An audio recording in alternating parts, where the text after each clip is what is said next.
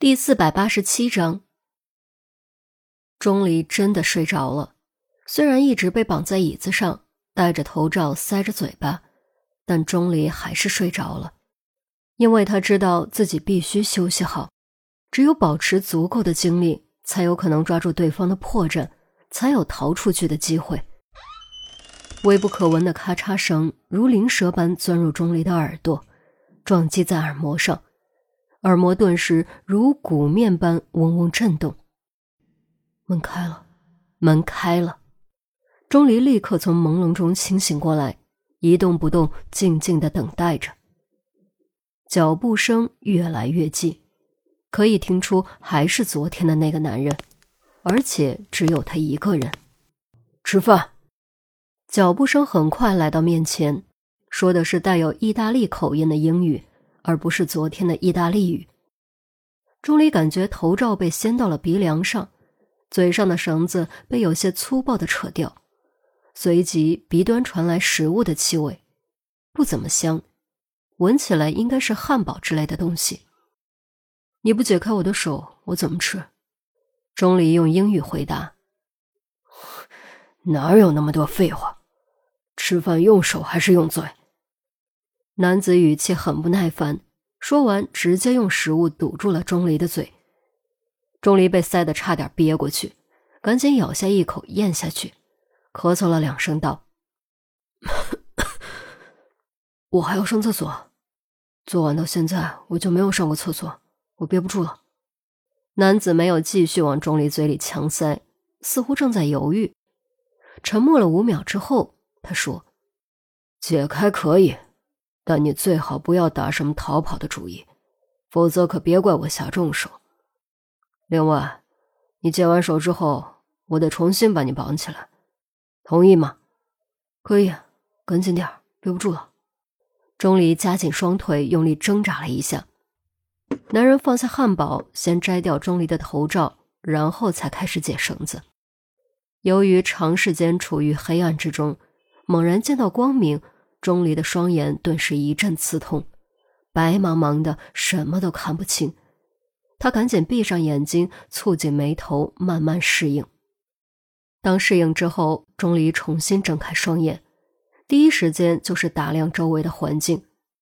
这间房果然是套间，并没有窗户，光源来自电灯。周围陈设并不杂乱，而且很干净，有床，有桌子，有沙发。床单洁白一尘不染，墙壁倒是显得有些古旧，挂着几幅并不出名的油画。看什么看？赶紧尿去！记住，别耍聪明，否则后果自负。男子抓住钟离的胳膊，将他提了起来，拽着他朝卫生间走去。钟离扫了他一眼，此人果然和判断的一样高大威猛，胳膊都快赶上他的腿了。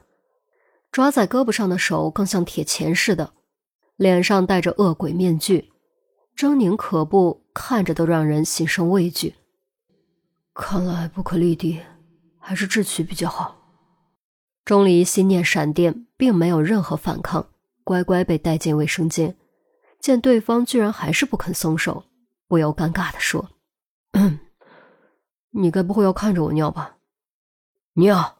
男子瞪着钟离。用命令的语气甩出这个字，尿不出来，尿。我看着你，你也尿不出来吧？再说，就这么小的地方，你这么大块头，还怕我逃跑不成？我能往哪逃？顺着下水管把自己冲走吗？钟离郁闷。男子盯着钟离看了足足十几秒，才终于松开了手，后退两步，却没有关门。钟离不再纠结。拉开拉链，迅速开闸泄洪。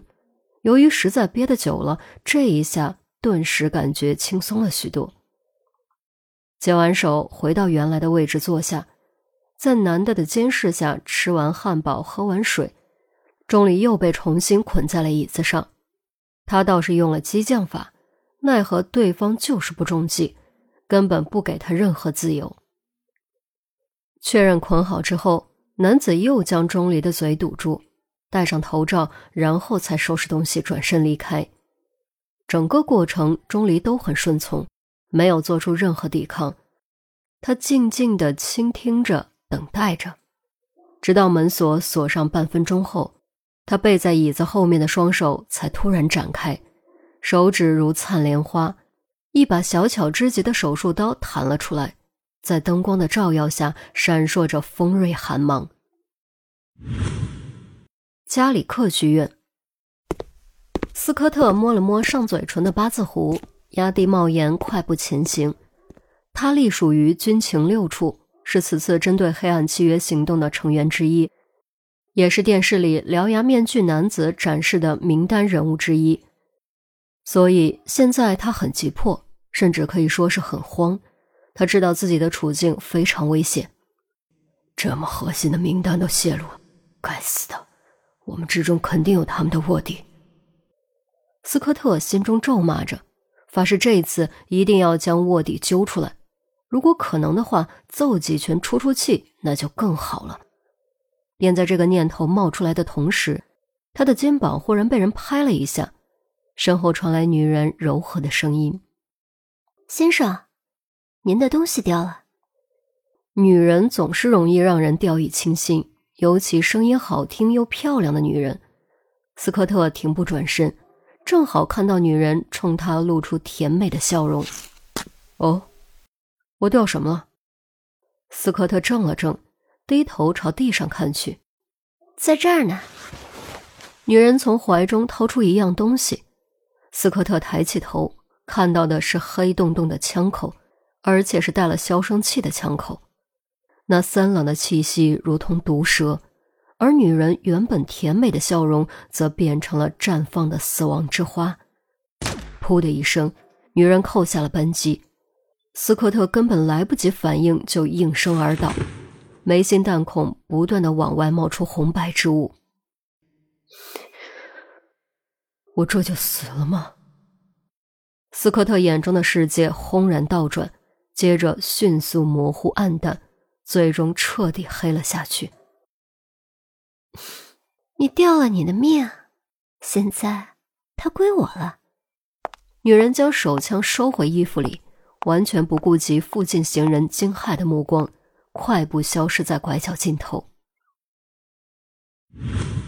萨沃伊酒店六零三房间中一片凌乱，满地都是散落的衣服，甚至还有一件小巧的贴身衣物耷拉在电视机上。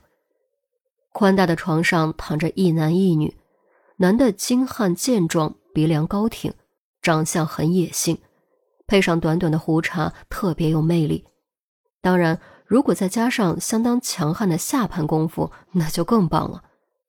昨晚他就表现得无可挑剔，让戴安娜满意到不能更满意，以至于疲惫到了过了早饭时间都不想起床。真的是一个愉快的夜晚，不是吗？此时，男子已经醒了，正斜撑着脑袋。轻轻用另一只手把玩戴安娜的秀发，时不时会从她的耳垂后面掠过。别闹，让我再睡会儿。戴安娜嘟囔了一句，埋头往男的怀里拱了拱。男子的手开始往下移动，正准备加大骚扰力度，突然床头柜上传来信息的提示音。他伸手拿过手机看了一眼，沉默了两秒钟，才将手机放下。我的宝贝，你可真是我的宝贝。男子附身将脸凑到戴安娜的耳边，声音低沉，充满磁性，悠悠的让人心里痒痒。不要。戴安娜微微睁开眼睛，用妩媚娇嗔的眼神瞪了他一眼。他知道这家伙又想使坏，精力旺盛并不总是一件好事。比如现在的他，就真的只想继续睡觉而已。我要告诉你一个秘密，你想不想听？男子继续在戴安娜的耳边呢喃。切，你能有什么秘密？戴安娜撇撇嘴，缩了缩脖子。这个秘密就是……男子的声音开始发冷，足足过了好几秒。才用透着直透骨髓寒意的语气说：“太阳终会落下，黑暗必将永恒。我其实属于黑暗契约。你，或许是太过瞌睡的原因，戴安娜没有立刻反应过来。当他迟钝的思维终于明白这句话的含义的时候，一切都已经晚了。在他睁大双眼即将发出惊叫的瞬间，男子抓住了他的脖子，猛地一拧，咔嗒一声，丹娜的脑袋重重落下。